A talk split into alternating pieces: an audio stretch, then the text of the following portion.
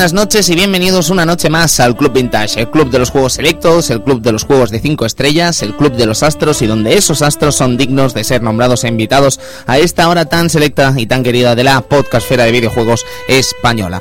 En una noche en la que tenemos a los amigos habituales del Club Vintage, tenemos a Eduardo Polonio a mi izquierda, Edu. Buenas noches. A Sergio Márquez, eh, ¿cómo estás Sergio? ¿Qué tal? Buenas noches. Cristian Sevilla. Muy buenas noches a todos. Y Luis Iniesta en cabina y con tertulio, evidentemente, Luis. Hola. Hola, ¿qué tal? Buenas noches. Servidor de ustedes, Tony Piedrabuena. Una noche en la que vamos a conocer lo que vendría a ser la leyenda de Zelda vista desde una portátil. Vamos a conocer la leyenda de Zelda en Game Boy. Es decir, que vamos a conocer a Link's Awakening, el gran clásico de 1993. Sin más, amigos, amigas, comenzamos.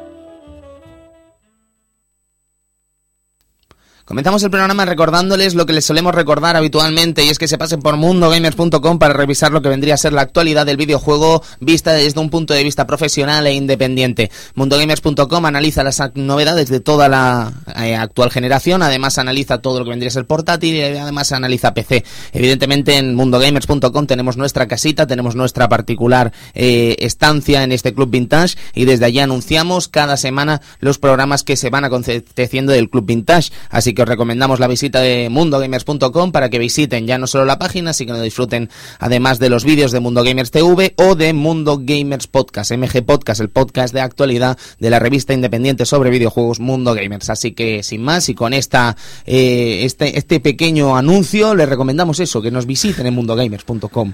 Amigo Sergio, 1993, ¿qué tenemos en ese año magnífico? Era un año 93, yo lo recuerdo por unas imágenes que a mí me causaron mucha, como siempre, lo siento chicos, pero también mal rollo.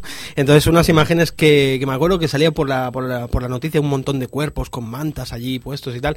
Y el caso era que en Texas, en el rancho de Baco, se, se, produjo la, lo que fue denominada la matanza de Baco.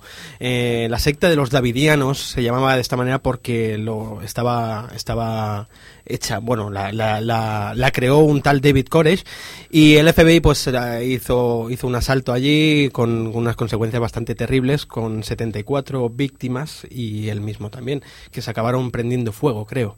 La verdad que eran unas imágenes que a mí de pequeñito pues me marcaron bastante y lo tengo, lo tengo ahí en el subconsciente. Bueno, de pequeñito en 1993, que tendrías ya 40 años, ¿sabes? Pero bueno, vale, pequeñito. Pequeñito éramos todos, amigos. El caso deportes. Deportes hemos he querido destacar al amigo Jordi Tarrés. ¿Os, mm. suena o no? Eh, sí, Trial, ¿verdad? Exacto. Catalán, además, evidentemente, orgullo de nuestra patria. Pues sí, campeón del mundo, amigos del, del mundo de Trial. Y, no sé, lo he querido destacar porque ahora ya no se ve trial como, como eran aquellos domingos por la tarde, ¿os acordáis? Sí, sí, sí, sí, evidentemente. Además en el Turonet había muchas cosas antes, ¿verdad que sí? Aquí en ¿verdad? Sí, lo recuerdo muy vagamente, muy de peque, ¿eh? antes de que construyeran el parque y tal. Era, era una moda que, que surgió y que yo la he hecho un poco de menos. Era, no sé, cosas, mola, ¿no? Reencontrarse con estos recuerdos. Exactamente. Y Jordi Tarres ahí dando caña. En el cine, amigos, en el, en el cine he querido destacar, pues, eh, Carlitos Güey, Atrapado por su pasado. Un peligón que para mí, pues, es un, es una obra maestra dirigida por Brian De Palma, protagonizada por Al Pacino. Eh, Vaya dupla, ¿no? Más buena. La verdad que. Scarface, ¿no? Claro, claro. Es que, de hecho, tiene le puedes hasta sacar referencias incluso, ¿sabes? Eh, a, la historia de, de Edwin Torres. ¿Has visto cómo he quedado? Sí, sí, estás que te sales. De hecho, en, en, Argentina creo que es, en Sudamérica, a la película le pusieron directamente Scarface 2, de nombre. a lo loco ya. A lo loco. sí, sí, sí. Y destacar pues la interpretación también de, de John Leguizamo, interpretando a Benny Blanco del Bronx, Me Recuerdas. Acordaos de esa frase. Vamos con la, música, la música que he querido destacar. Aerosmith con su Get a Grip. Eh, un discazo que para mí fue el que más sonó, de, eh, porque muchos conocemos la banda de Steven Tyler, el padre de Liv Tyler, ¿no? La actriz.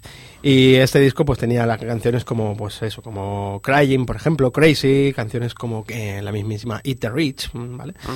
Brutal. En el tema de videojuegos, amigos. Cosecha en 1993. Vamos, tenemos vamos a lo nuestro. Tenemos Syndicate. Syndicate. Syndicate, el, primero. Peter ¿eh? Molinex. Ah, eh, Después he destacado de Chaos Engine, de Bitmap Brothers. Eh, yo recuerdo para mm, Commodore Amiga. No sé si lo sabéis vosotros si salió para PC o otras plataformas. No, gracias, Edu. el, ca- el caso es que también teníamos Ridge Racer. eh, Ridge Racer. 1993, Mm. madre mía, y además un, supongo que si fue en 1993 sería con la versión arcade, con sus cabinets ahí muy locas, y con el cabinet ese deluxe que era un coche en sí. Eh, ese yo solo lo he visto únicamente en el Tibidabo, aquí en Bar- en Barcelona, en el parque de atracciones, no lo he vuelto a ver en ninguna otra Qué parte. guay, el parque de atracciones aquel del Tibidabo. qué Bueno, aquel no, Aquel que sigue no. existiendo, sigue, existiendo. Pero, pero Estuve en no hay- verano. no hay recreativas ya. No, las quitaron, pero Claro, siguen claro. las marcas ahí, ¿eh? que estuve ¿Sí? yo este verano con mi amigo Feeling y siguen ahí Mm. las marcas del recreativo. muy bien. Una lástima. He querido dedicarnos a nosotros mismos en Metamorphic Force. Sí, solo por el Bien, tema, solo por el tema. temazo que tiene ya.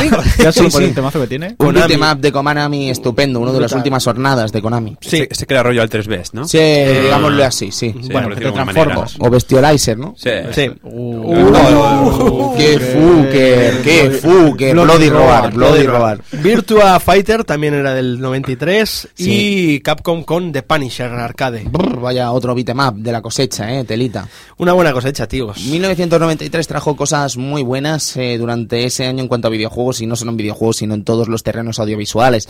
Y evidentemente el estreno de una saga como la que vamos a escuchar a continuación, en una consola tan popular como es Game Boy, evidentemente también es motivo de celebración, y es por eso que hoy queremos revisar y queremos repasar el que es uno de los grandes clásicos de la pequeña de Nintendo. Así que amigo Luis, por favor, música maestro, ¿cómo suena esta maravilla?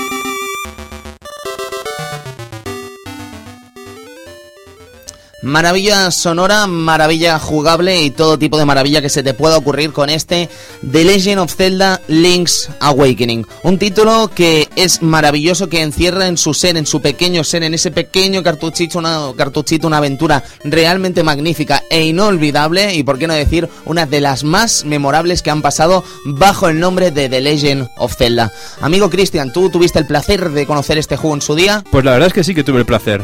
Eh, tenía un vecino que tenía una Game Boy, la típica Game Boy que le dejaba a todo el mundo, me la dejó a mí un día con este Zelda y le fui sacando mazmorra, no me lo llegué a pasar porque era imposible, era el típico juego que te tirabas dos, tres, cuatro, cinco semanas ahí eh, atascado en la misma mazmorra sin saber lo que hacer. Pero mira, lo estuve disfrutando mucho y fue uno, uno de los mejores juegos de Game Boy que he jugado. Tranquilísimamente, amigo Edu, Sí, ¿tú sí. tuviste el gusto también? Sí, efectivamente, tuve el gusto. Lo que pasa es que en la época, ya decía yo, a mí lo- lo- los juegos de, en, en estilo RPG no, no me apasionaban. Buscaba algo más directo, quizá en Game Boy. Lo que pasa es que ya al poco rato ya le ves las bondades al juego, ¿no? El hecho de que sea tan extenso en, en una portátil, piensas, ¡buah! Vaya, vaya cartucho tenemos encima, ¿no?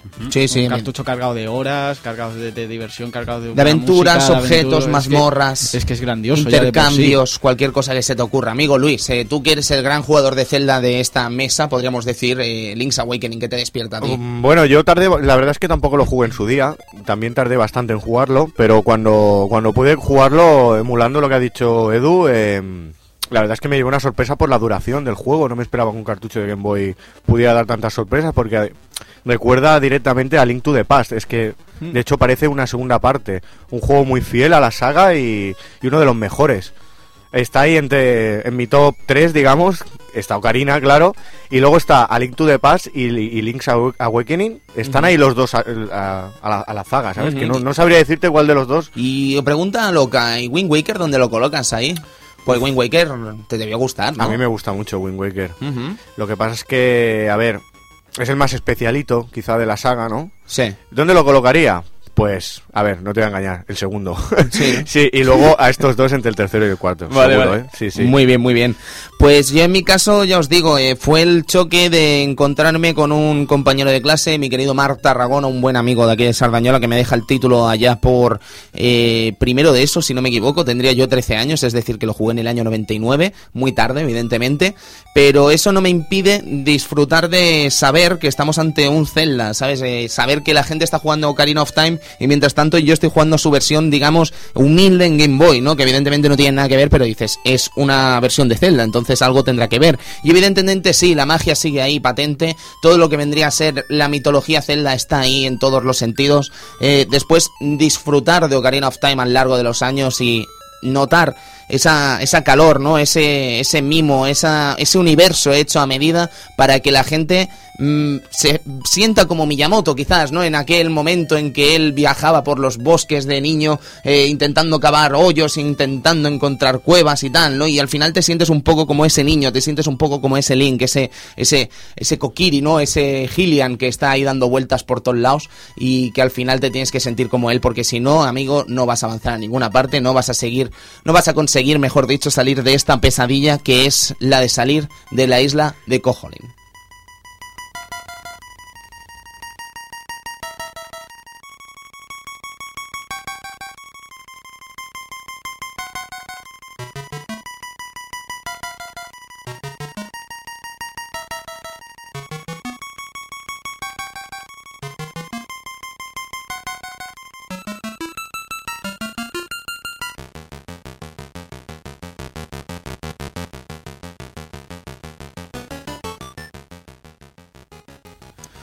Zelda Link's Awakening es la cuarta entrega que sale en el mercado dentro de la propia franquicia de Legend of Zelda. Si contamos, saldría la primera en el año 86 para el Nintendo Entertainment System, este de Legend of Zelda barra de Hyrule Fantasy Zelda no Densetsu. En el 87 tenemos Zelda 2 de Adventure of Link o Zelda Densetsu Link no Boken. En el 91 tendríamos la tercera parte en Super Famicom, Super Nintendo, que es ese Link to the Past legendario que todo el mundo recuerda y que tarde o temprano va a visitar el Club Vintage por motivos evidentes, en Japón llamado Zelda no Densetsu Kamikami no Triforce. Y en el caso de Game Boy, en el caso de Game Boy tenemos The Legend of Zelda Link's Awakening o como se conoció en Japón, Zelda no Densetsu Yome Umiru.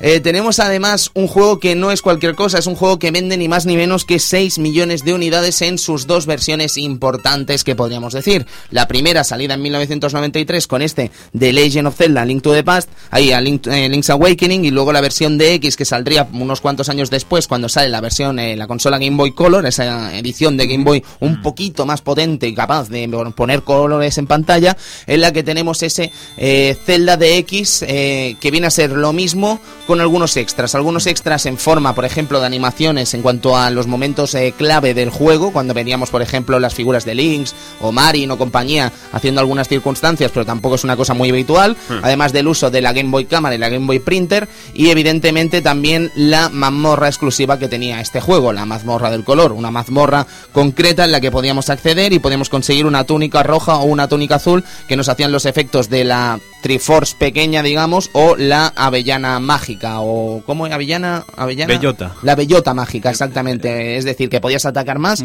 o podías defender menos. Pero básicamente esas eran las diferencias que habían entre una versión y otra. Podríamos intentar escarbar más incluso y podríamos sacar más diferencias, pero evidentemente las importantes son casi casi esas. Eh, la historia de The Legend of Zelda Link's Awakening, según lo que podríamos haber eh, pensado en un principio sobre esa cronología de Zelda que se acaba de explicar como aquel que dice, es que viene después de A Link to the Past según la teoría que representa, según el manual de instrucciones, que nos dice que Link acaba de salvar lo que vendría a ser Hyrule y ha salido de viaje con esa canoa para intentar ver más allá del mundo. Su sorpresa radica en que Link acaba siendo engullido por una tempesta y acaba cayendo en sueño eh, y despertando por una mujer, siendo despertado por una mujer, una tal Marin, en una isla llamada Koholin. En esa isla de Koholin parece ser que nada es lo que parece y todo es un gran misterio, puesto que ¿dónde está Zelda? ¿Dónde está Ganon? No hay nadie. De hecho, es casi el primer Zelda que se sale del canon establecido de Hyrule, de Ganon, de Zelda, aquí no está ninguno. ¿Sabes? O sea, esto es casi casi una cosa eh, fuera de juego dentro de la propia saga Zelda, amigo Luis. Sí, además eh, me gusta mucho cómo empieza este juego porque como tú has dicho es, es muy poco común cómo empieza este, este Zelda, ¿no? Y además que, que bueno, Link eh, despierta del naufragio y no tiene ningún equipo, no tiene nada, está vacío, tienes que buscar por la playa y la espada, ¿sabes? Y Sí, sí. Es, es muy guapo ese momento. me Ahí es donde mucho. conocemos básicamente cuando nos despierta Marin, Marin. en la, su casa, en la casa de Marin y Tarin. Nos despiertan y nos dicen que vayamos a la playa para conseguir la espada que parece ser que ha visto por allí. Pero antes te dice, he encontrado este escudo que pone Link detrás. Debe ser tuyo, probablemente. Gracioso, ¿no? Que tenga el nombre del link detrás. No Sí, sé, sí. Me, me hizo gracia. a Un mí poco también. tonto, ¿no? El Link. ¿no? Link. Si lo pierdo. Bueno, aunque podías poner Link o podías poner cualquier otro tipo de nombre, Ahí evidentemente. Eh, tendríamos aquí probablemente el primer truquito tonto, ¿no? Eh, poner Zelda en mayúscula Hmm. y cuando entras de nuevo en el menú para seleccionar la pantalla, lo que vendría a ser la canción cambia por completo. Es una melodía extra si pones el nombre de Zelda en mayúscula en vez de Link o el nombre que tú quieras. Anda. En la versión japonesa, además,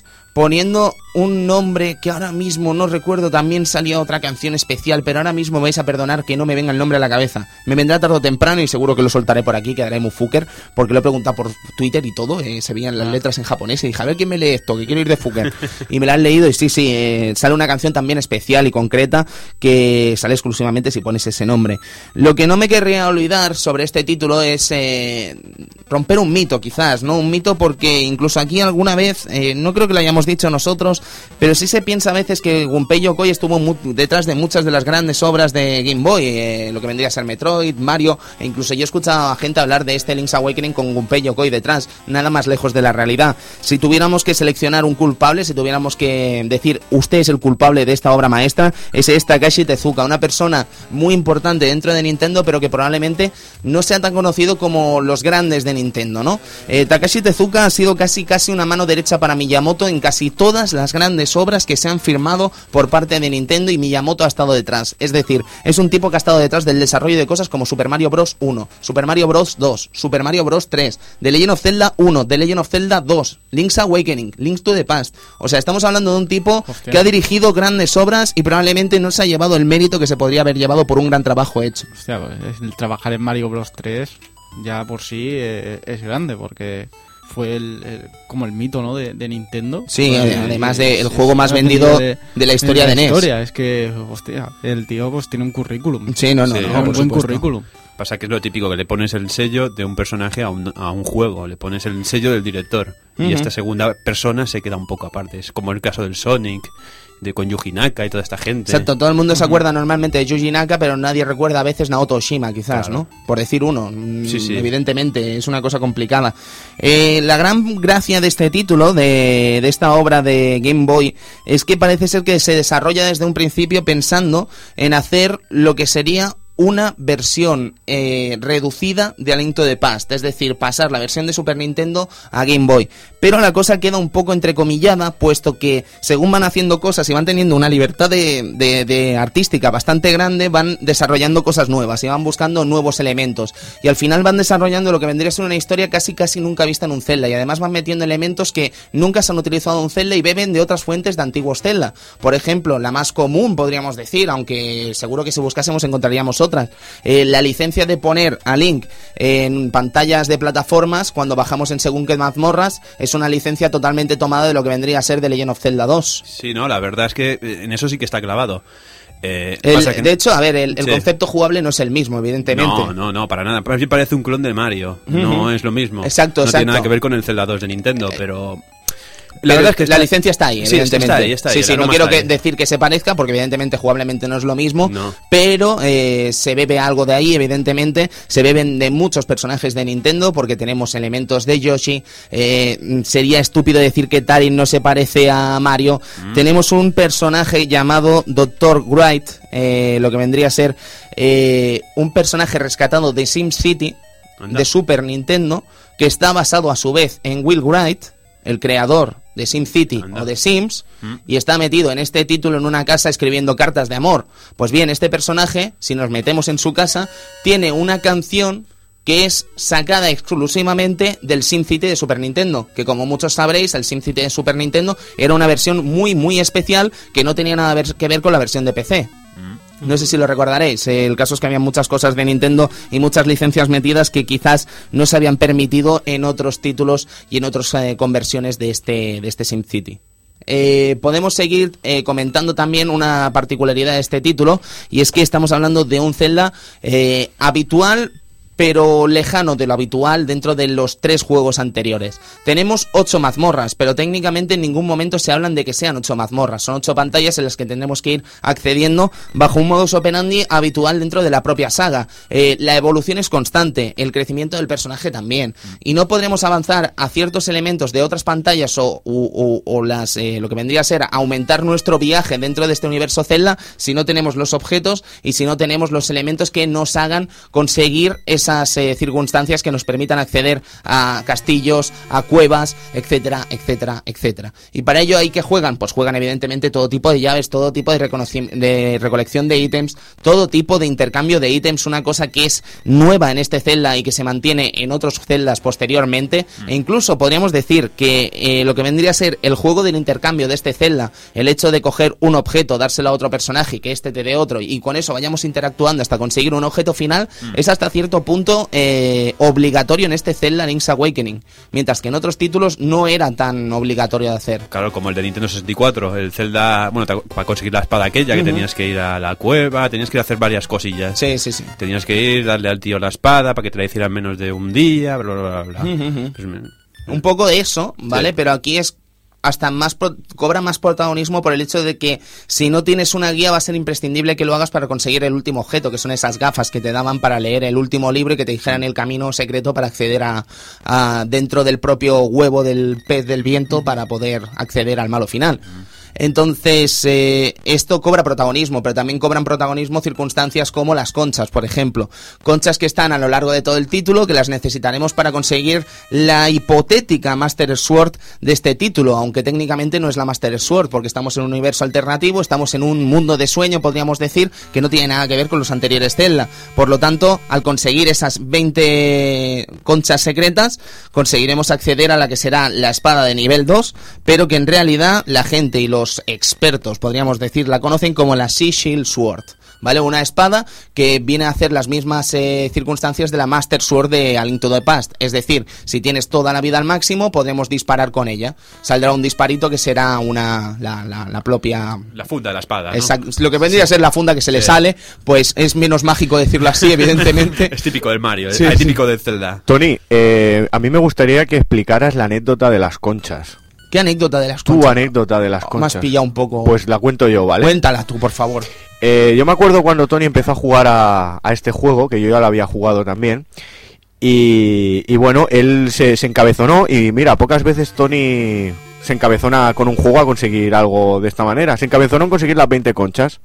Y bueno, las conchas se conseguían con una pala, ¿recordáis? Que, sí. Bueno, había muchos tipos, ¿eh? De conseguir. Sí, bueno, pero la- las que más así eh, estaban por toda la campiña y tú tenías con la pala, Sí. eh, tenías que cavar y conseguirlas. Bueno, pues Tony, doy fe, además de que esto es cierto, y Edu también da fe, de que Tony se hizo todo el mapa con la pala. No, no, no, no, estás equivocado. Sigue, sigue, acaba, acaba. Ah, no, no era así. Acaba, acaba, sí, sí, ahora te cuento. Ah, vale, bueno, pues Es peor, según yo, debe, debe ser peor aún. no sé, según yo sé, se hizo todo el mapa para conseguirla, que al final las consiguió, eh, ojo.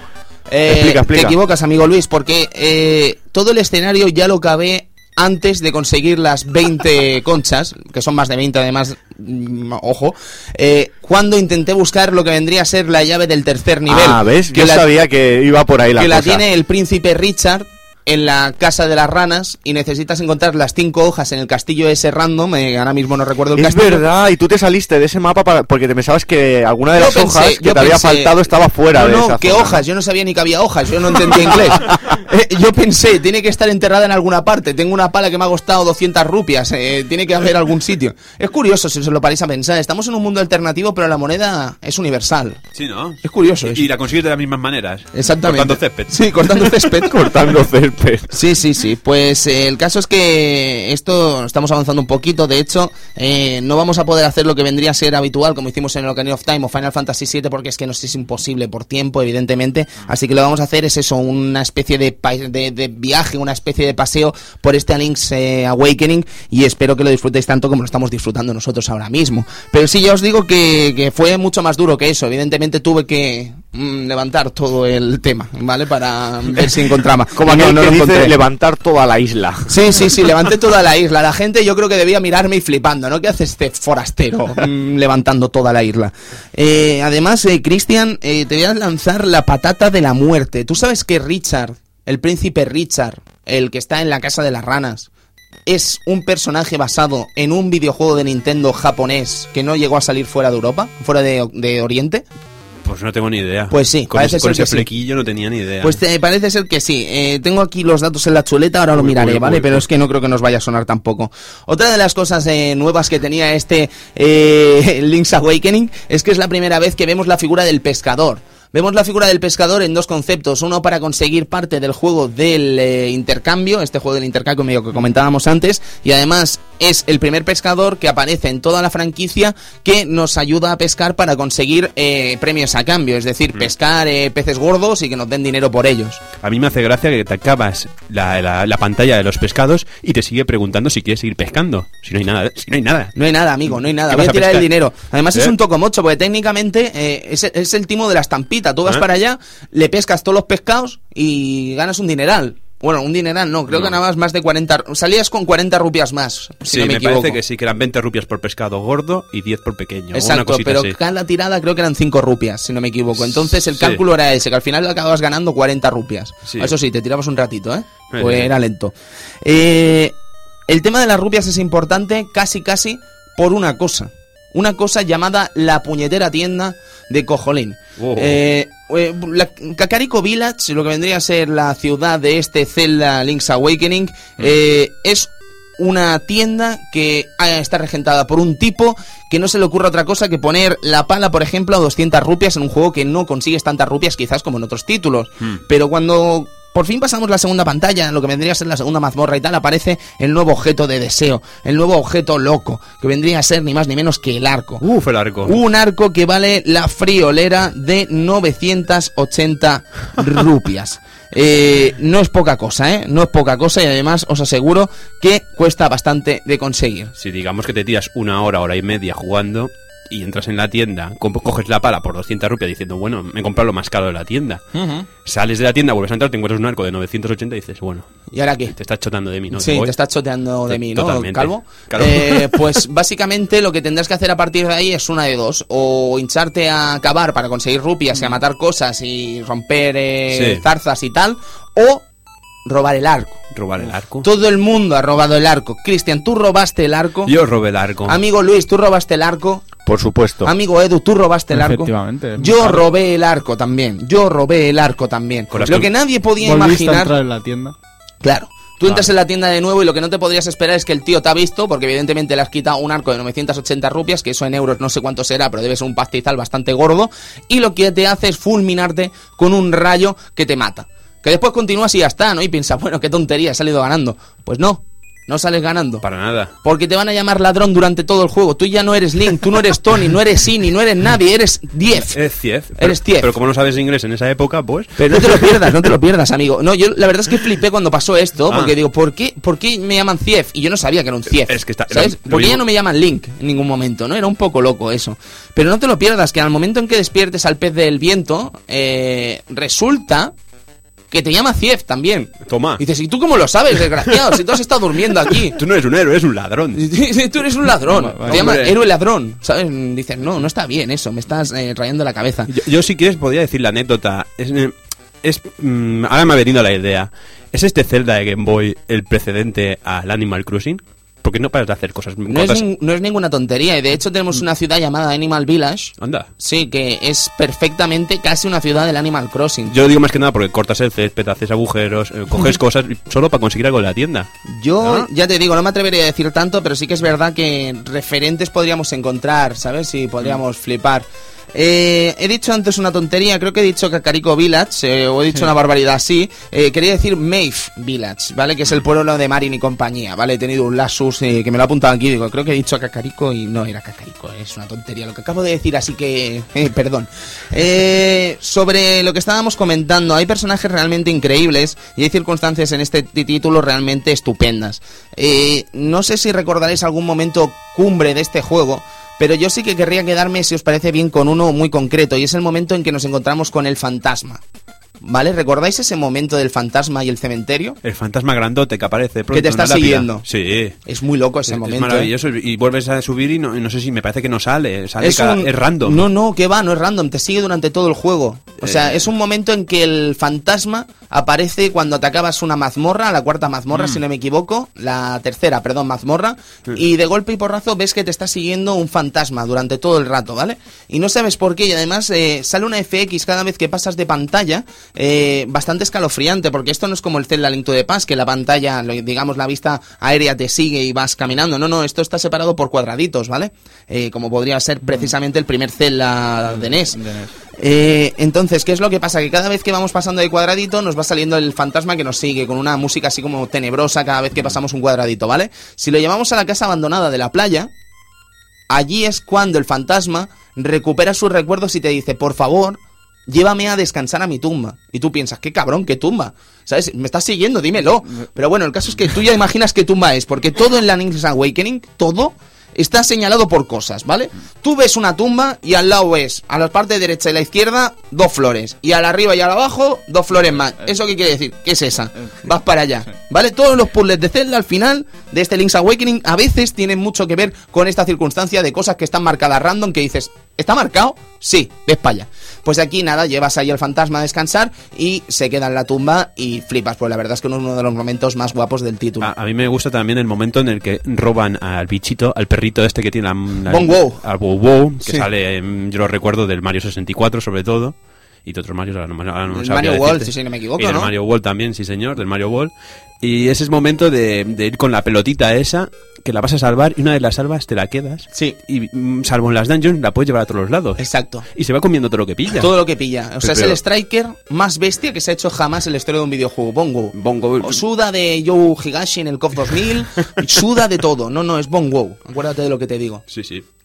Pues a mí en el juego me ganaron, esto es un poco especial, ¿eh? Para, o sea, lo digo yo, pero a mí me ganaron cuando vi los enemigos, los Stalfos. Porque yo los había visto de Ocarina of Time y para mí son, lo- son los enemigos que más me gustan, que son los esqueletos estos que van con, un- con, una, con una espada y un escudo, que aquí se llaman Master Stalfos. No, creo. porque este Master Stalfos, seguro que recordarás que te lo encuentras en una de las mazmorras y es un subboss bastante gordo que te ataca muchas veces. Sí, pero- ¿Te acuerdas? sí, sí, Es un pero- combate muy épico eso. Pero digo que a mí me ganaron con, con la aparición de, de Sí. los, de los- Porque, a ver, a mí ese enemigo... O sea, cuando tú jugabas en el, en el Ocarina of Time al principio tenías muchos problemas para acabar con ellos. Si no sabías muy bien cómo iba la mecánica del juego. Y luego cuando jugué a este y me lo encontré ahí, me encantó el, el guiño. No, es muy guay además y es un momento bastante guay. Te quitan de hecho muchas cosas en esa mazmorra y tienes que tener mucho cuidado con él porque te lo pone todo muy complicado, la verdad. Muy interesante ese concepto. Eh, ¿Qué más podríamos comentar de este eh, Link's Awakening? Podríamos comentar también el personaje de Marin, un personaje realmente entrañable. Y si hablamos del personaje de Marin, evidentemente tenemos que hablar de la Ocarina. Una Ocarina que nos la dan en el Templo de los Sueños. Un Templo de los Sueños que está encerrado por tres piedras en lo que vendría a ser Maeve Village. Y una vez entramos en este sueño, podríamos decir que nos echamos a dormir y durante ese sueño conseguimos lo que vendría a ser la ocarina. La ocarina nos permitirá aprender tres melodías y Marin nos enseñará la primera, que es la, la melodía del pez eh, del viento. Una melodía realmente estupenda y que es casi casi el main theme de este título, de este Link's Awakening. Una melodía además eh, cantada por Marin cada vez que se la pides en lo que vendría a ser la plaza del pueblo, o lo que parece la plaza del pueblo, y nos servirá entre otras cosas para despertar a la foca esa gigantesca que está bloqueando el camino al desierto en Animal Village. Eh, es un momento realmente entrañable ese, ese que canta a la foca para que se despierte, se vaya para abajo y entonces Malin se queda allí en el Animal Village cantando a los animalicos mientras yo estaba acabando como un enfermo desquiciado. Ah. O sea, y todos cantando jiji, jaja, yo. Estoy trabajando ahí. Sí. Pero que es, eh, eh, que es un, un Zelda sin una ocarina, ¿eh? O sea, es que no... Yo, vamos... Que eh, no siempre está, ¿eh? Ojo, no, no, no, claro, están claro. todos los celdas, pero... No sé, es como ya el símbolo, ¿no? La ocarina. Yo creo que se ha convertido en un símbolo muy bestia. Y además el símbolo en sí viene acompañado por lo que vendría a ser eh, un personaje llamado Mambo, que es un pez eh, que está lo que vendría a ser al norte del mapa, que es el que nos enseña la canción del agua. eh, y luego tenemos otro personaje llamado Mamu, que es una rana que nos resultará muy familiar porque evidentemente se parece muchísimo a lo que vendría a ser el enemigo final de Super Mario Bros. 2. Eh, yo creo que no es el mismo, evidentemente, pero sí que es verdad que el diseño es bastante evidente, amigo Luis. Eh, creo que no hay discusión al respecto. Yo, la verdad, yo creo que es el mismo, ¿eh? Es que lo, lo- o sea, lo he visto y, y lo primero que me ha venido a la cabeza es el, el- es que el enemigo final del Super Mario Bros. Es que es igual, es idéntico. se parece muchísimo, pero Muchísimo, muchísimo. ¿Sabes? Eh, lo que vendría a ser el Doki Doki, Doki Doki Pan. amigo Sí, ahora- me había pillado eh, que, que dice el Mario 2. Sí, sí, sí, sí, claro, claro. Que además este, este juego tiene mucho en común con, con este otro, pero no voy a desvelar nada todavía. ¿Qué, qué otro, perdón? Con... Ah, sí, Eh, sí, Ma- tiene Mario mucho. Bros 2 tiene mucho en común. Sí, con el final, sobre todo, Eh. ¿no? sobre cosas más que podríamos decir de Link's Awakening, que podríamos decir muchas más y vamos a seguir diciendo durante un ratito, no nos vamos todavía, no se asusten, es que también es el primer Zelda donde vemos la figura del búho. El búho que nos va advirtiendo y nos va señalando el camino, ese camino de crecimiento a lo largo de todo el título. Qué Edu. oportuno el búho. Qué oportuno y qué pesado, Qué eh. pesado. Yo creo que al final le pillas cariño una vez acabas el juego, pero lo que vendría a ser durante y después eh, te dan ganas de decir, oye, búho, déjame en paz, Pa- para de aparecer. Rayas Para más aparecer. que, bueno, sí, sí, pero el búho es la primera aparición que hace en este título y es la primera vez además que vemos a este búho. Como es la primera vez también que vemos lo que vendría a ser la Rock Feather, lo que vendría a ser la pluma que nos permite saltar a lo largo del título. Una pluma que nos dan en la primera mazmorra y que viene a ser uno de los objetos más eh, populares de este Link's Awakening. Yo no sé qué combinación llevaríais vosotros, chicos, pero yo mi combinación favorita durante los mapas normalmente era botas de Pegaso y pluma, para ir más rápido. Hombre, por el amor de Dios, es que eh, convertía el juego en. parecía un Spider-Man de PlayStation 2 o algo así, ¿sabes? Lo que podías hacer. Las botas de Pegaso te, pe- te pateabas todo el mapa en un momento y bueno, y la pluma ya saltabas por todas Sí, partes. sí, vaya palos pegabas, ¿eh? Sí, sí, sí. Vaya palos pegabas con la espada equipada Claro, y las de Pegaso. todo lo que te encontrabas por delante eh, te lo llevabas. Eh, Cristian, eh, ¿te acuerdas más o menos qué equipo llevabas normalmente? Hombre, yo llevaba la espada y el salto. El escudo, tal y como pille la, la habilidad de salto, a tomar por culo el escudo. Sí, sí, sí, Pero ¿para no, qué? ¿para qué me servía? Para cuatro chorradas. Pues más o menos lo mismo, o sea, es que evidentemente esa- esas, esos, eh, ese equipamiento ya te facilitaba muchas cosas del juego, evidentemente. Ir, ir más rápido y saltar es un, es un buen es una buena opción para ir lo rápido lo más rápido posible. Bien, pues yo querría preguntar a mi querido hermanísimo que está ahí al teléfono, ¿cuál era el equipo que llevaba, amigo Connie? ¿Cuál era el equipo que llevaba usted normalmente en este Link's Awakening? Bienvenido al Club Vintage de nuevo, amigo. Muy buena, chicos, muy buena. ¿Cuánto tiempo? ¿Cuánto tiempo, ¿Cuánto Connie? tiempo? Antes, antes de hablar del Zelda, mm, ¿cómo estás? ¿Qué te cuentas? Pues muy bien, pues nada, aquí viviendo la vida cuerpo de rey. Claro que sí. no, no me puedo quejar, En, no me puedo quejar. en tierras galegas, ¿no? Joder. Pero intentando jugar a todo lo que puedo, chico, que viniendo un hijo de camino... Hostia, eso es verdad, que Connie Sí, va a ser papá, a eh, ser poca papá. broma, Connie. Eh, de parte de todo el equipo, ya no solo del club, sino de Arcadia también, muchas felicidades. Estamos deseando conocer a Paul, ¿verdad? ¿Se llama Paul? Sí, señor, Se va a llamar Paul. Estamos Exacto. deseando conocer a Paul y espero que salga Perico. Eso será una bendición para tu familia. Mientras, Lo sabe, no salga lo sa- merengue, como si quieres salir perico, lo, me sa- da igual. lo sabe Dios.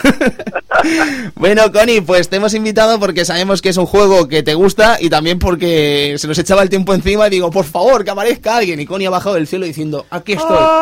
Hombre, Connie, eh, Link's Awakening, ¿qué, qué, qué recuerdos te despierta a ti este título? eh, pues recuerdo ser un... haber sido un infiel con la saga Zelda y no jugarlo en Game Boy en su momento, en Game Boy normal, blanco y negro, y resarcirme después cuando salió la versión de X, que no sé si es la que jugó todo el mundo, aquí presentes en el club, o jugasteis a la... Yo tuve el gusto de jugar monocromo. muy tarde a la monocromo, podríamos decir, a la primera que salió, pero cuando ya estaba el de X en el mercado incluso, ¿sabes? Yo soy así de cutre. Yo monocromo también, eh, tardé bastante en tener una Game Boy Color, así que la única opción que me quedaba por aquella época era jugar a la... Pues a a- la ahí me, me dais envidia, porque yo me arrepiento de no haberlo jugado en su momento cuando salió. la Ujú. Es Y- un juegazo. Y, mm, Connie, ¿tú crees que es una tontería decir, que ya sé que me vas a decir que no, pero ¿tú crees que es una tontería decir que este Zelda podría rivalizar casi con los mejores de la saga? Pues sin ninguna duda. Yo si, si, si me preguntaras, que no lo vas a hacer, pero si me preguntaras por un ranking así de Zelda, Oye, Connie, ¿cuál es tu ranking de Zelda? mi ranking de Zelda te lo digo enseguida. El Sí. primero eh, Al Into the en el segundo puesto Ocarina y en el tercero Wind Waker y este comparten. Ujú. Ya ves, es que comparar, o sea, juntarlo con Wind Waker dice mucho de lo grande que es esta obra, ¿eh? De verdad, de lo mucho y muy grande que es esta obra. Es que son muchos recuerdos, además, Connie. Es que estamos hablando de un juego realmente redondo y con unas licencias que quizás eran lo que hacían mágicos a este juego, ¿sabes? Porque se permitían cosas que quizás otros títulos no se permitían. Y yo creo que, no sé si estaréis de acuerdo, Edu, Cristian y compañía, eh, el alejar el espectro de Irul de este juego, el tener un nuevo territorio lleno de aventuras y que no tiene nada que ver con Irul, Zelda, Ganon y compañía, te daba derecho a hacer otras cosas Sí. quizás más originales. Y yo creo que esa es una de las grandes magias que radican en este cartucho. Y, aparte yo creo que fue un, mo- un movimiento un poco valiente, ¿no? O sea, un movimiento valiente por parte de Nintendo el tema de, de, de cambiar un poco el tema de Irul y tal, ¿sabes? Eh, a lo mejor a mucha gente se le podía haber tirado encima incluso. Pues no, yo creo que fue un movimiento muy valiente de Nintendo en cambiar y mucha- con- muchas cosas. Conseguir que eh, a lo largo de todo el juego ni te acuerdes de Ganon 2, ni te acuerdes de Zelda, ni de la Trifuerza, dice mucho de este juego, dice muchísimo. Sí, sí. Ujú. Pasa un poco como los en la saga Super Mario Land, que es una cosa aparte, pero mm, te sigue te sigue gustando. Es, no sé, es, un- es inexplicable. Ujú. Es que, mm, además, eh, voy a decir una cosa, me parece increíble eh, lo que vendrían a ser los juegos de Game Boy de las franquicias de Nintendo, ¿vale? O sea, tanto Sí. los Mario Lands como los Zelda. La- como la- Zelda. sí, lo, y lo lo- lo diferente que son entre, entre Sí, sí, y pero otras. y lo brillantes que son cada uno de ellos. ¿Tú crees que habrá alguien en el mundo que no le guste Mario Land 2? No creo. No puede. No, no debería haber nadie. No debería haber nadie. Es un poco, o sea, la- es que me parece imposible, de verdad, me parece imposible, ¿sabes? Y luego tenemos cosas increíbles como Wario Land también, es que no sé, Connie, yo, yo creo que el trabajo que se hizo, así- el, trabajo que se hizo ahí, Connie, fue brillante. Es la época brillante de Game Boy, porque si os dais cuenta, eh, son los hermanos pequeños de juegos de Super Nintendo, ese mismo Super Mario Land 2, este Zelda, pero es que están a un nivel igual o incluso superior, me atrevería a decir, según qué juegos. Es que. Joder. Es que no me parece Sí, ninguna tontería, de verdad. No, a mí lo que... PSP, 3DS, es nada, señor, Game Boy. Sí, Game Boy. tomar por culo. No, a mí lo que, lo que me impactaba, ¿no? De estos juegos, de este, de este Mario Land 2, por ejemplo, Wario, Wario Land, eh, este Zelda y tal, es que te hacía olvidar que estabas jugando en una portátil. Ujú. Te hacía sentir como que estás jugando a una cosa a una cosa seria, ¿no? Quizá a lo mejor a algunas veces se le tilda a las portátiles de, de ser consolas de usar y tirar casi, de, de juegos de 5 minutos y tal. Pero Bueno, no, Larguísimo, larguísimo. A quien se le ocurra, vamos. Son juegos larguísimos, juegos interesantes y juegos que a veces te hace olvidar de, de que estás en una portátil. Sí, sí, yo ya te digo, yo me metía...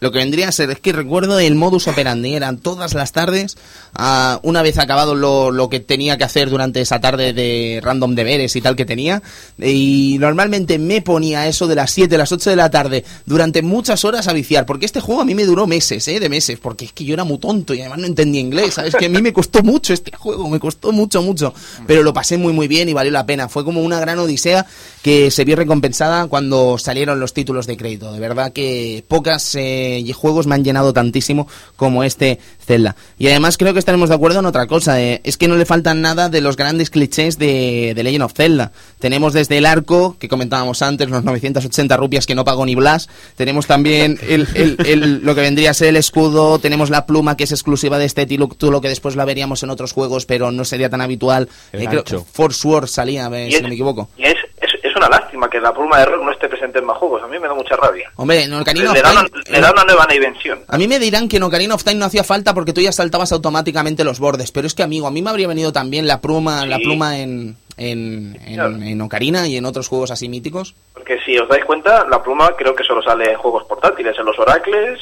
En Force Word y en Force Wars. sí. Eh, sí, me parece a mí que sí, no, no pondría la mano en el fuego que haya salido en Force Word de GameCube, creo que no salió, No, yo diría que no. ¿verdad que no? Diría que no. Pues eso, luego teníamos la Ocarina también que estábamos comentando antes, tenemos el gancho, que no sé, no me atrevo a decir si es el debut del gancho, creo que no, ¿verdad, Luis? No porque es no es posterior a, a, al, al, al de Super Nintendo y creo Ah, que claro, ahí ya salía, ¿no? En el de Super ya estaba el gancho, ¿verdad? Perdonad, sí, he tenido el lapsus. Teníamos las bombicas y teníamos todos los elementos de las eh, mazmorras que hacían grande este título. No obstante, Connie, eh, me sabe fatal, pero tenemos que ir cortando porque se nos acaba el tiempo de emisión. un placer, un placer. Connie, eh, ya no como compañero del medio y tal, sino como amigo y como hermano, un abrazo muy fuerte. Me hace mucha ilusión haber hablado contigo hoy por aquí y esperamos que todo vaya bien. Y tanto. Y yo encantado, ya sabéis, que podéis necesitar de mis servicios cuando queráis. Vale, muy bien. Y que sepas que nada, que el- la semana que viene el Chelsea hace el Zumba Zumba, ¿sabes? En tres semanas estamos ahí en, con el Camp Nou liándola y ya nos echaremos unas risas por Twitter. Pues nada, nos echamos unas birras, una estrella de Galicia, tu salud. Estoy en Galicia, una verdita de carajo. Venga, hasta luego, Connie, que vaya muy Chicos, bien. saludos a todos, Abrazo cuidado. muy fuerte, Abrazo, amigo. amigo. Que vaya bien. Abrazo. Adeu.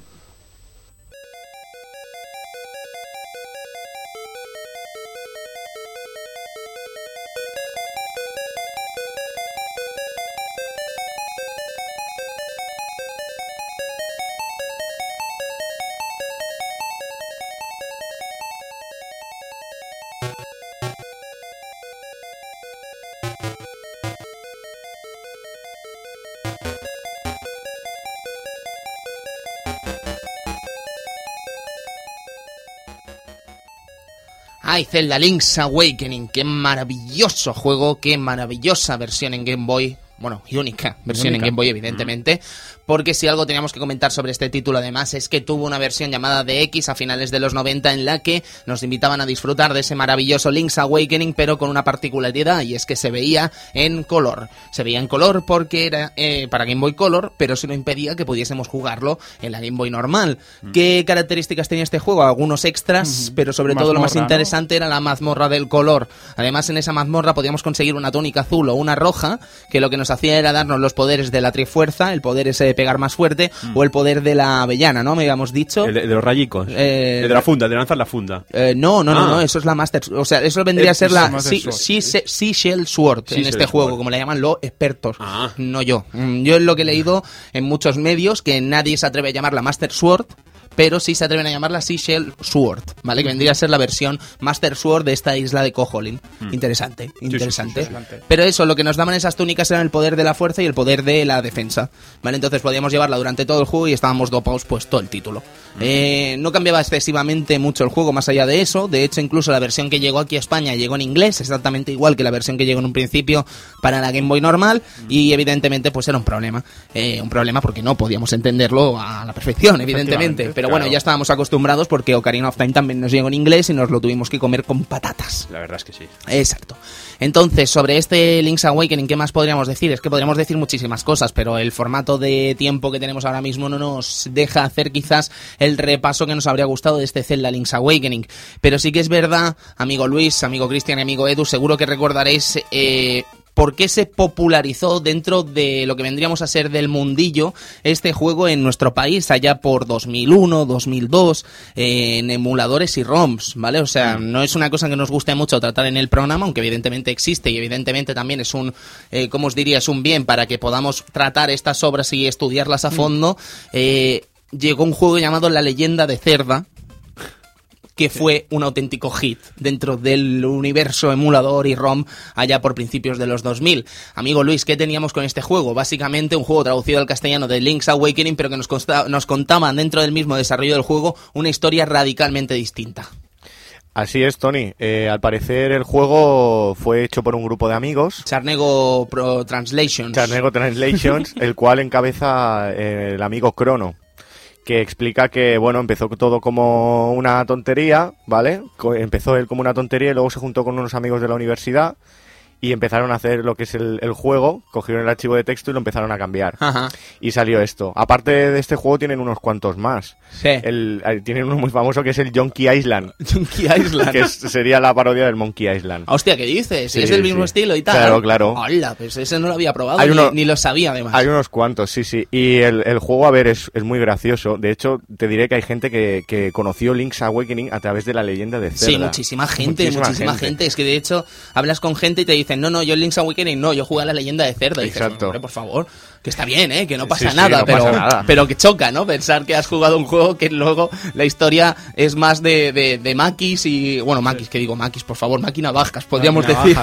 De auténticos yonkis. Estamos hablando de un juego donde se habla de petardos, de, de porros, quiero decir, se Sí, habla de drogas, se habla de, de todo tipo de cosas chungas dentro de este juego. Y además el, eh, lo que vendría a ser la traducción está hecha a lo, a lo cani total, ¿sabes? El arza, vamos, no sé qué. Sí, sí, el, el juego, la verdad es que, como tú has dicho, aunque no somos partidarios de emuladores, la verdad es que vale la pena probarlo y jugarlo. De porque, verdad. porque es que. A ver, lo de los emuladores bien. tampoco queremos aquí satanizar los emuladores porque sería estúpido negar que usamos emuladores, pero sí que hay que usarlos con responsabilidad, evidentemente. Y si se puede usar la versión que podamos descargar de los distintos medios que nos ofrecen ahora mismo, Mm. eh, ya sea Good Old Games, ya sea el- la consola virtual de Wii, aunque bueno, en 50 hercios, ¿no? Que eso también es un auténtico 50 follón. en- Fua, muchos X, follones. claro, Xbox Live, ne- Eso sí. PlayStation Network, eh, pues mejor que mejor, ¿qué Sí, que os a haga? ver, a ver, si podéis disfrutar de la de tenerlo original y tal. Bueno, sí, es original Perfecto, ya, con la máquina perfecto, original ya es maravilloso. ¿vale? Pero es ve- es verdad que, que muchas veces da la situación de que tienes el juego original y te da palo en llegar la otra consola y tal, y pues tengo el emulador. Pero bueno, ya tienes el juego original, Claro, o sea, te da igual. Exacto, exacto. O sea, Estamos aquí, no, más que nada porque tampoco queremos que parezca que somos No. aquí. unos- No, está bien explicarlo, está bien decirlo. Claro. Y bueno, Pues el sobre la leyenda de Cerda, yo me acuerdo, amigo Luis, de una escena mítica que para mí es ultra, hiper, mega mítica, que es la escena de Marin y Link en la playa, ¿vale? Sí, de Link's es es la más- Awakening. es la más famosa de ¿Vale? todas. Antes de ir a por la morsa, a sacar a la morsa de allí de, de, de- del- de Animal Village para poder entrar en el desierto y tal. Aquí la conversación no es tan bonita como allí. En esa conversación Marin te explicaba que ella quería convertirse en una gaviota para poder cantar a lo largo del mar y abandonar Koholin y tal. No, aquí no. Aquí te explica cómo liarse un petardo, ¿vale? Cómo liarse un porro. Pero es que además lo explica muy bien. No porque yo lo sepa. No porque yo lo sepa, sino porque... Lo explica hace bien, bien. lo explica bien. que quiero decir que si ustedes usan en estupefacientes, esperemos que no, eh, mm, es una guía perfecta. Ustedes sabrán lo que hacen con vuestras vidas. Y luego hay cosas muy graciosas como, como la escena de la playa, cuando despiertas en la playa. La navaja de Albacete. La navaja de Albacete, que además el, el skin de, de- de la espada está cambiada y es una navaja. además suena esta canción. Qué maravilla. Tiro, tiro,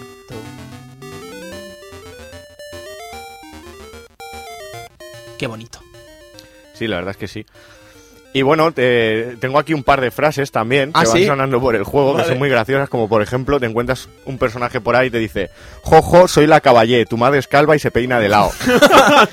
Cosas así. O, o cuando despiertas, te dicen, joder, colega, estabas cantidad de jodío, hasta que te puse a, a goler farlopa. A goler. Goler.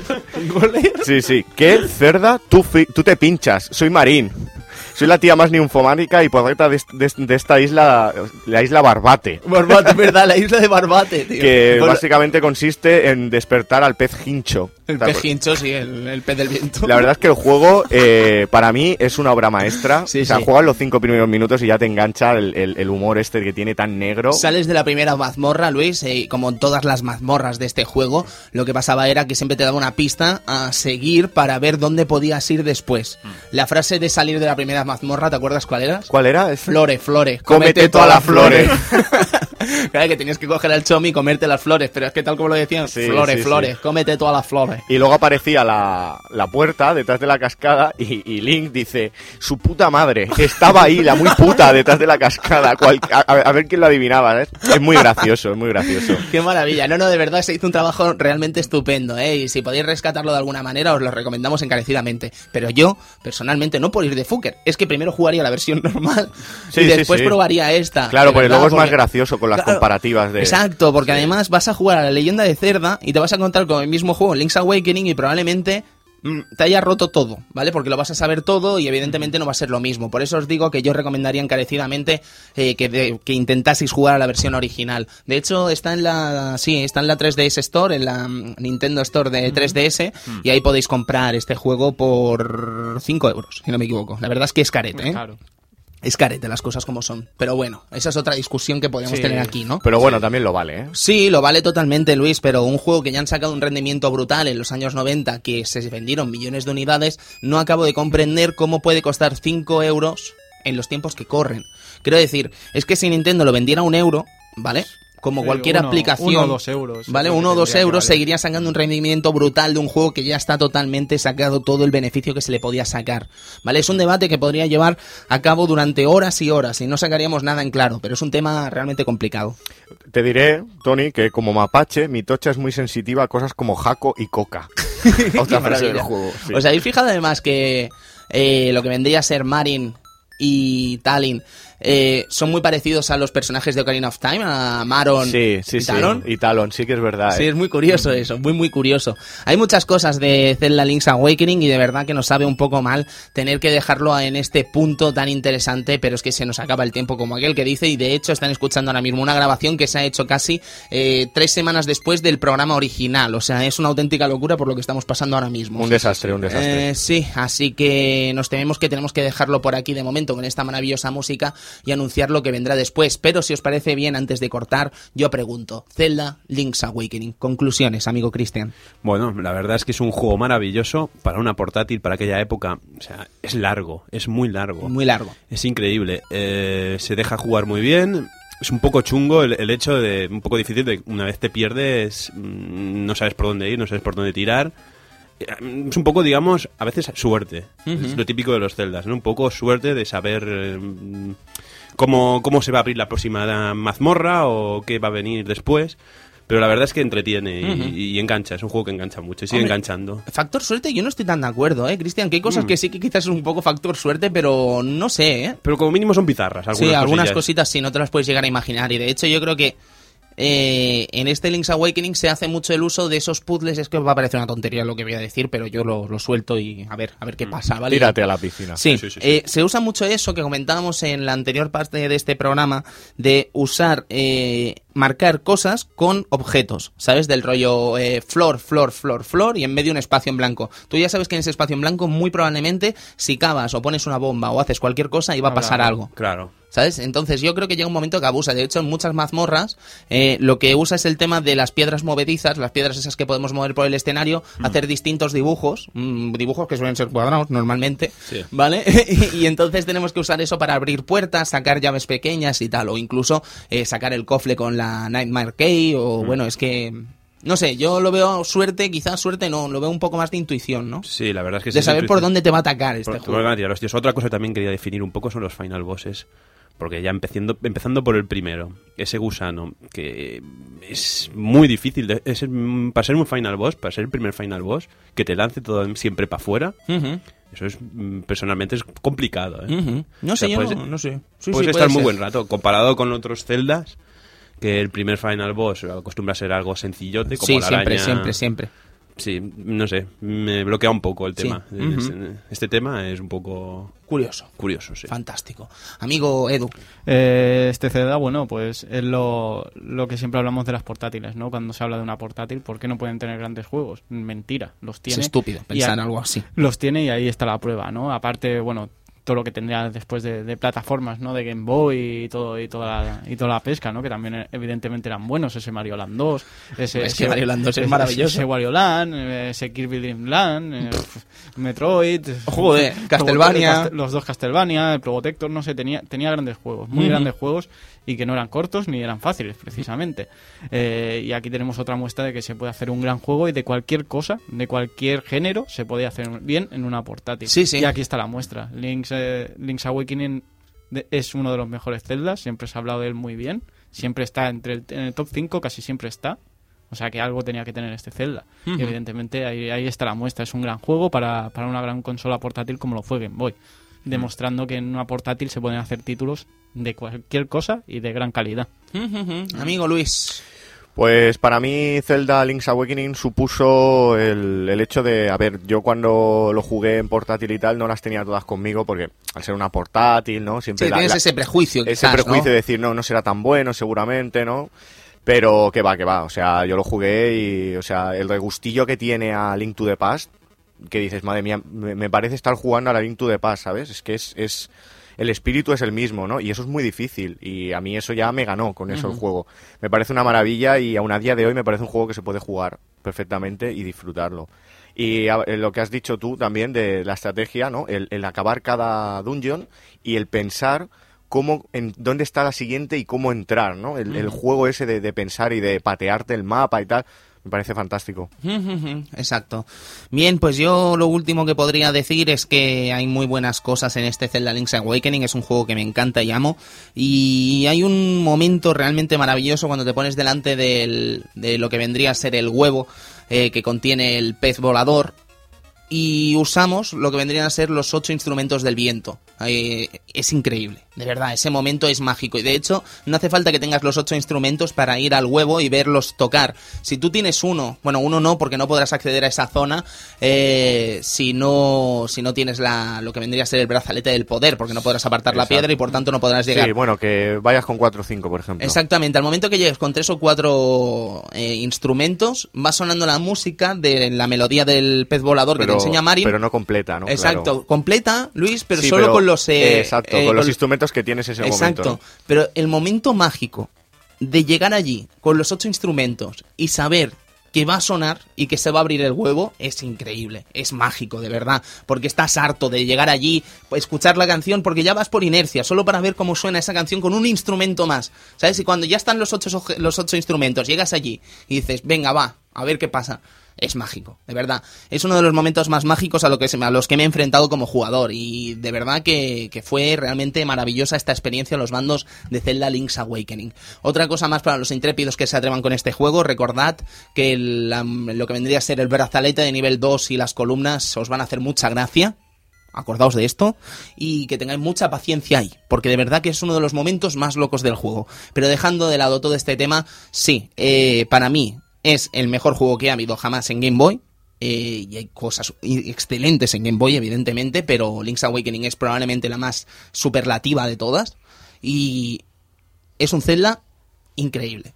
Así que solo recomendarlo encarecidísima, encarecidísimamente de cara a todos los usuarios que quieran disfrutar de la aventura de, de Link en este mundo de Koholin, este mundo imaginario, este mundo de sueño y este mundo tan especial que nunca, nunca jamás se volvió a dar dentro de un, de un mundo como es Zelda.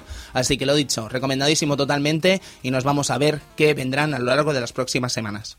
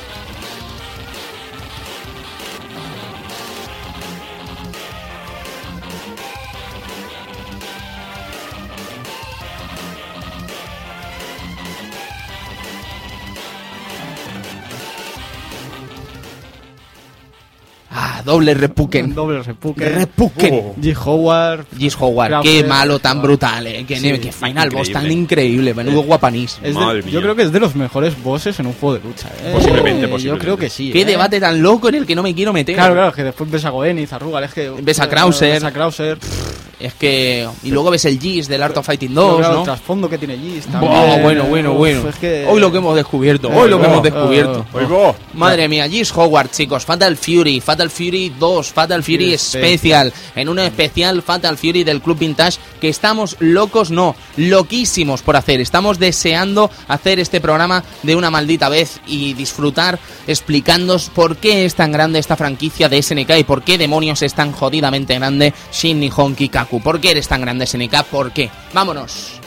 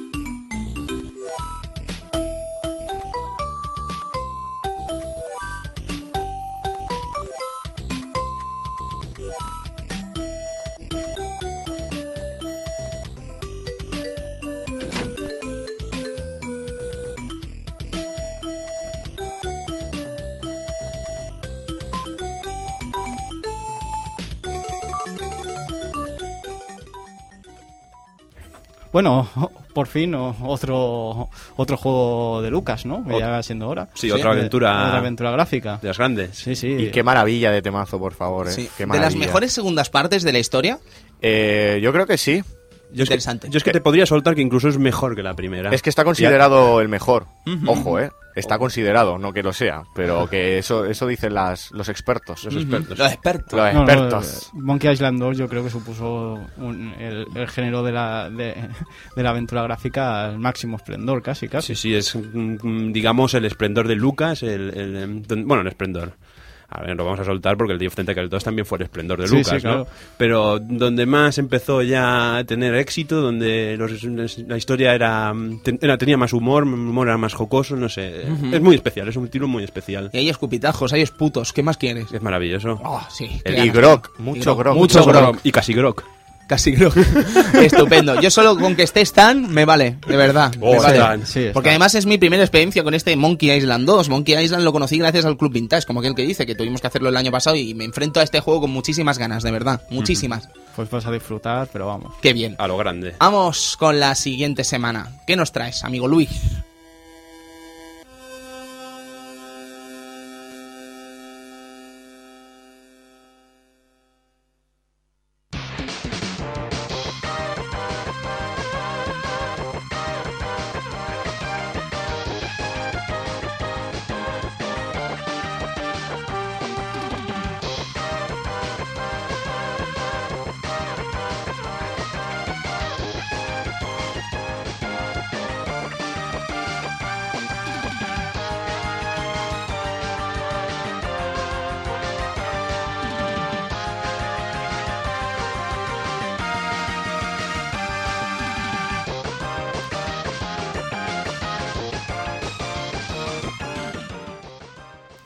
Saga X. Mega Man X. Por fin vuelve el Blue Bomber al Club Vintage. Un Blue Bomber un poco más crecido. Un poco más crecido en el futuro, bueno, en no el se- 2000XX. y- Que no sería X. Bueno, No sé. 2000XXX. Uh, patata patata, de la tarde. Patata de la tarde. Ya, ya, lo, ya lo diremos. eh. Claro, claro. Estaremos informados para ello. Yo creo que evidentemente. 2000XX, ¿eh? Me parece Sí, a mí.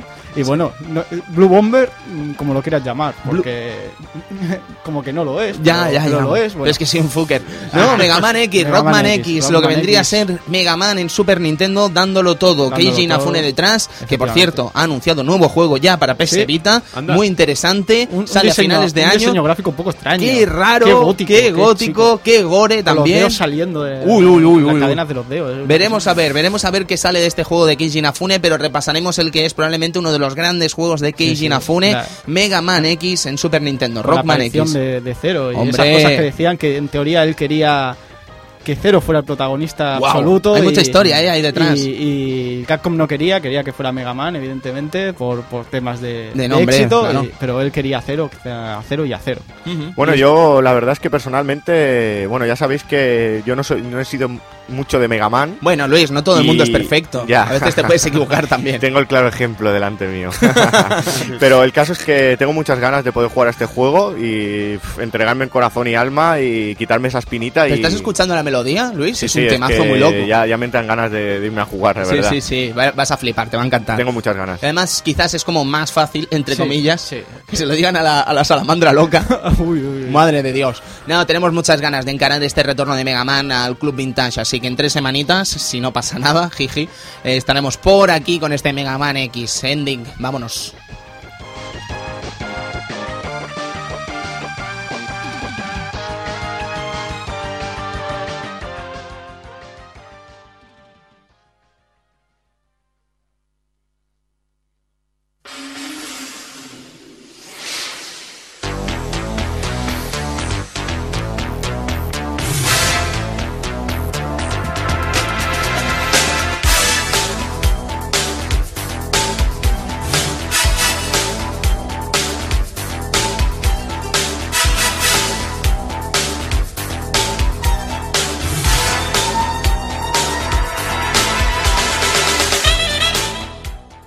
¿Cuánto tiempo sin escuchar el ending, eh? Ya, ya hora. Qué lástima. Hora. Ay, qué ganas tenía de escuchar este Night in Neo Geo City. Oye, ¿cuándo estará el Snatcher por aquí, Kirian? Esperemos que pronto, ¿no? Porque Sí, es un juegazo. Eso espero, yo tengo muchas ganas además. Sí, es increíble, increíble. Es Snatcher, es Snatcher, qué ganas. Y además algo de Kojima, creo que no hemos tenido nada. No, creo, no, afirmo, no, No, no, hemos no tenido nada de Kojima. nada, nada, nada. Y se acerca al final de la temporada. Nada, Ah, no, no sé, Uy, no, no sé, sé. no prometo nada, no Uy. prometemos Pueden nada. haber sorpresas, pero no. no Hombre, no. sorpresa gorda habrá, como viene siendo habitual, pero no sabemos todavía qué. Imagínate, yo qué sé, por decirte algún Symphony of the Night. Yo ya aquí apagamos y nos vamos. Te lo compro. O Eh. un Metal Gear Solid. Te lo Te lo compro. compro. O yo qué Kojima. sé, es que podría ser tantas cosas de cara a final de temporada que vete tú a saber. Ay, qué ganas tengo ya, ¿eh? Qué ganas tengo. Sí, y lo sí, que viene después, amigos, vintagers, lo que viene después de eh, Mega Man X. Ojo a lo que viene después de Mega Man X, que no podemos decirlo, pero ojo a lo que viene. Es un ¿eh? juego que nos gusta. Es un juego que nos gusta, es un homenaje aquí a los locos del Club Vintage eh, más japonudos y a la gente que debe conocer quizás esta franquicia porque a pesar de ser tan japonesa y tan poco conocida en lo que vendría a ser en nuestro país, por no decir que no ha salido ningún juego, ninguno, eh, vale la pena hacer un pequeño homenaje a esa franquicia y que la gente lo conozca, eh, de verdad, porque es maravillosa y deberéis conocerla. Dicho todo esto, amigos, creo que ya nos podemos ir despidiendo de esta semana de Club Vintage, de este Link's Awakening. Así que, amigo Cristian Sevilla, muy buenas noches. Muy buenas noches a todos. Muy buenas noches, amigo Buenas Edu. noches. Eh, amigo Luis, desde la cabina, buenas noches. Buenas noches a Y todos. servidor de ustedes, Tony Piedrabuena, también se despide. Sergio Vintage no ha venido, la semana que viene estará ya por aquí, está teniendo problemas con el trabajo, que ha conseguido trabajo el amigo Sergio, y entonces tendremos que habituar de alguna manera para que pueda venir por aquí por el programa, pero le deseamos mucha suerte, amigo Sergio, y esto sin ti está muy solo. A ver si te tenemos por aquí cerquita en breves, ¿vale?